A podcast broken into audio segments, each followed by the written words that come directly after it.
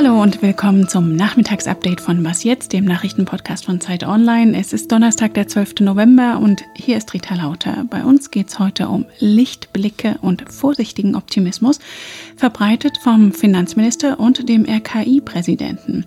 Und Bundeskanzlerin Merkel spricht mit Azubis, die ebenfalls mit der Corona-Krise zu kämpfen haben. Redaktionsschluss für diesen Podcast ist 16 Uhr. Was mich vorsichtig optimistisch stimmt, ist die Tatsache, dass die Fallzahlen seit einigen Tagen etwas weniger stark zunehmen. Die Kurve geht also etwas weniger steil nach oben, sie flacht sich ab. Wir wissen noch nicht, ob das eine stabile Entwicklung ist, ob sich das fortsetzt. Das werden wir erst noch sehen. Aber das zeigt, meine Damen und Herren, wir sind diesem Virus nicht hilflos ausgeliefert. Wir sind nicht machtlos. Leisen Optimismus hören wir heute bei RKI-Präsident Wieler. Die Infektionszahlen, die das Robert Koch-Institut heute mit knapp 22.000 neuen Fällen angegeben hat, steigen zwar weiter, aber weniger schnell. Doch insgesamt sieht Wieler die Lage weiter sehr ernst. Es werde mehr schwere Verläufe, mehr Intensivpatienten und auch mehr Todesfälle geben. Wieler hat deshalb auch heute wieder ermahnt, sich weiter an die AHA-Regeln zu halten, die Kontakte zu reduzieren und wer akute Symptome bei sich beobachtet, soll fünf Tage zu Hause bleiben. Denn es wird leider dauern, bis sich alle, die das möchten, impfen lassen können.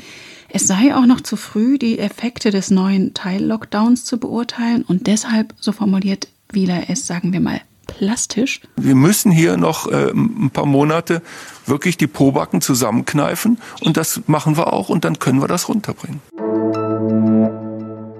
Auch wenn in Bayern ein Gericht die pauschale Schließung von Fitnessstudios gekippt hat, die Pobacken zusammenkneifen, das müssen im Moment auch viele Unternehmen, zum Beispiel die Gastronomie, Kultureinrichtungen oder Reiseanbieter. Und wenn die wegen des Shutdowns kaum Umsätze machen, dann ist natürlich auch wenig da, auf das Steuern gezahlt werden muss. Wie viele Steuern Bund, Länder und Kommunen in den kommenden Jahren zu erwarten haben, das hat Bundesfinanzminister Scholz heute mitgeteilt. Mit 776 Milliarden Euro Steuereinnahmen rechnen die Expertinnen und Experten im kommenden Jahr. Und jetzt muss ich leider doch noch ein paar Zahlen referieren hier. Erstmals seit der Finanzkrise 2009 gehen die Steuereinnahmen nach unten. Allein in diesem Jahr kommen etwa 71 Milliarden Euro weniger rein als 2019. Und die milliardenschweren Hilfspakete wegen Corona reißen natürlich zusätzliche Löcher in die Staatskassen. Doch der Finanzminister will auch Hoffnung verbreiten. Alles zusammen, gute Daten, etwas, was in diesen schwierigen Zeiten vielleicht auch ein Licht ist im November. Und der ist trübe, allerdings der Blick nach vorne geht in die Sonne.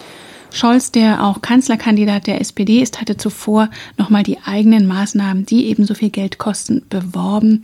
Kurzarbeitergeld, Liquiditätshilfen für Unternehmen oder die befristete Mehrwertsteuersenkung hätten geholfen. Diese Steuersenkung hatten allerdings gestern erst die sogenannten Wirtschaftsweisen kritisiert als zu teuer und weitgehend wirkungslos. In den Unternehmen, die Steuern zahlen sollen, lernen und arbeiten ja auch viele junge Menschen und ihre Lebensplanung hat die Pandemie natürlich ebenfalls ziemlich durcheinander gebracht. Die Zeit, in der wir leben, ist ja schon eine sehr besondere und gerade wenn man als junger Mensch ähm, in der Ausbildung ist oder von der Schule kommt und einen Ausbildungsplatz sucht und dann kommt man in so eine Zeit, da kann man schon irgendwie sagen, sind wir jetzt die Generation Corona. Bundeskanzlerin Merkel hat sich deshalb heute in einem virtuellen Bürgerdialog mit mehreren Azubis unterhalten, denn Sie sind in einer ganz entscheidenden Phase ihres Lebens. Sie gucken auf die Zukunft und was sie jetzt lernen oder nicht lernen, das ähm, hilft ihnen später oder hilft ihnen nicht. Und äh, deshalb möchte ich natürlich wissen, wie es Ihnen in so einer Situation geht. Und für uns hat sich das Michael Schlieben angeschaut. Zwar selbst kein Azubi mehr, aber dreifacher Vater. Hallo Michael. Hi, grüß dich. Ja, das ist nett mit dem Azubi.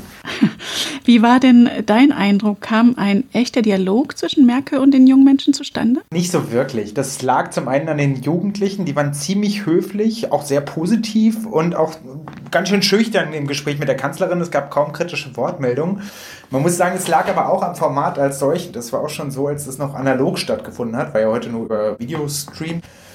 Weil es geht so, dass die Kanzlerin fragt und Nachfragen stellt und sie sagt, sie will was von den Bürgern erfahren, nicht andersrum. Also es ist nicht so der mega Schlagabtausch, wie man es vielleicht erwarten könnte. Und was waren die dringendsten Probleme, die die Azubis der Kanzlerin geschildert haben? Auch da muss ich sagen, die Probleme hielten sich eigentlich generell in Grenzen. Es war nicht so existenziell, wie man es vielleicht annehmen könnte. Also es ging um Konzentrationsprobleme im Homeoffice, um Anlaufschwierigkeiten bei den Berufsschulen, beim Umstellen aufs Digitale. Manche spüren auch durchaus den Stress der Unternehmen oder haben zu wenig Austausch mit ihren Azubi-Kollegen. Es lag aber auch in der Auswahl der Azubis, muss man auch sagen. Also es waren jetzt nicht so viele aus Krisenbranchen dabei. Man hätte vielleicht mehr Gastro oder Pflege auch gerne gehört. Am kritischen war dann dementsprechend auch eine Hotelchefin aus Berchtesgaden, die gesagt hat, Corona ist eine Katastrophe. Aber dieser Sound kam eigentlich fast sonst gar nicht vor. Folgt denn jetzt aus diesen Schilderungen irgendwas? Hat Merkel zugesagt, sich um irgendwas zu kümmern? Nee, sie hat eigentlich vor allem zugehört, würde ich sagen. Und ihre Haltung war eher die, dass sie um Verständnis wirbt für die Maßnahmen. Und sie hat die jungen Leute gebeten, durchzuhalten, vor allem die nächsten vier harten Wintermonate, die jetzt kommen. Ähm, und dann angedeutet, dass es dann ja irgendwann auch vorbei ist und dass das Leben, also dass es trotzdem wichtig ist, einen Beruf zu lernen und dass man auch später dann auch als Friseur oder Orgelbauer oder was auch immer noch sein Glück finden kann, auch wenn es jetzt gerade eine blöde Zeit ist. Vor allem hat sie auch immer wieder gemahnt, mindestens dreimal, Leute, keine Partys. Und die Azubis haben auch immer ganz pflichtschuldig genickt, ja, machen wir, Frau Kanzlerin. Danke dir, Michael. Sehr gerne, bis dann. Tschüss. Was noch? Sie erinnern sich ganz sicher auch noch an den ersten Corona-Lockdown. Da klang es selbst auf Berliner Straßen eher so.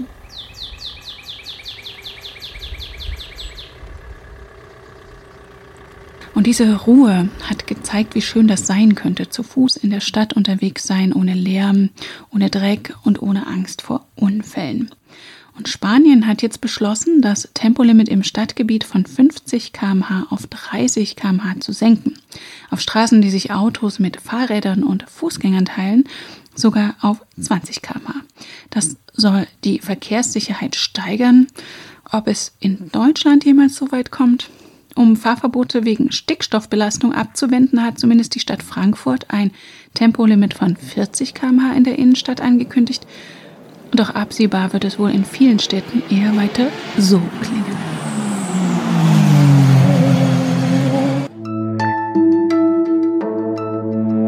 Und das war das Was jetzt Update am Nachmittag. Morgen in der Frühsendung bespricht meine Kollegin Pia Rauschenberger die Lage auf den Intensivstationen.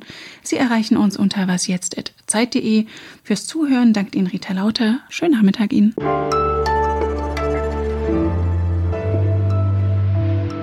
Guten Morgen an alle unsere Teilnehmerinnen und Teilnehmer. Und dann kommt zurück. Sehr gut. Das Sehr gut. hat schon mal gut geklappt. Das hat haben gut Sie, wie lange geklappt. haben Sie geübt?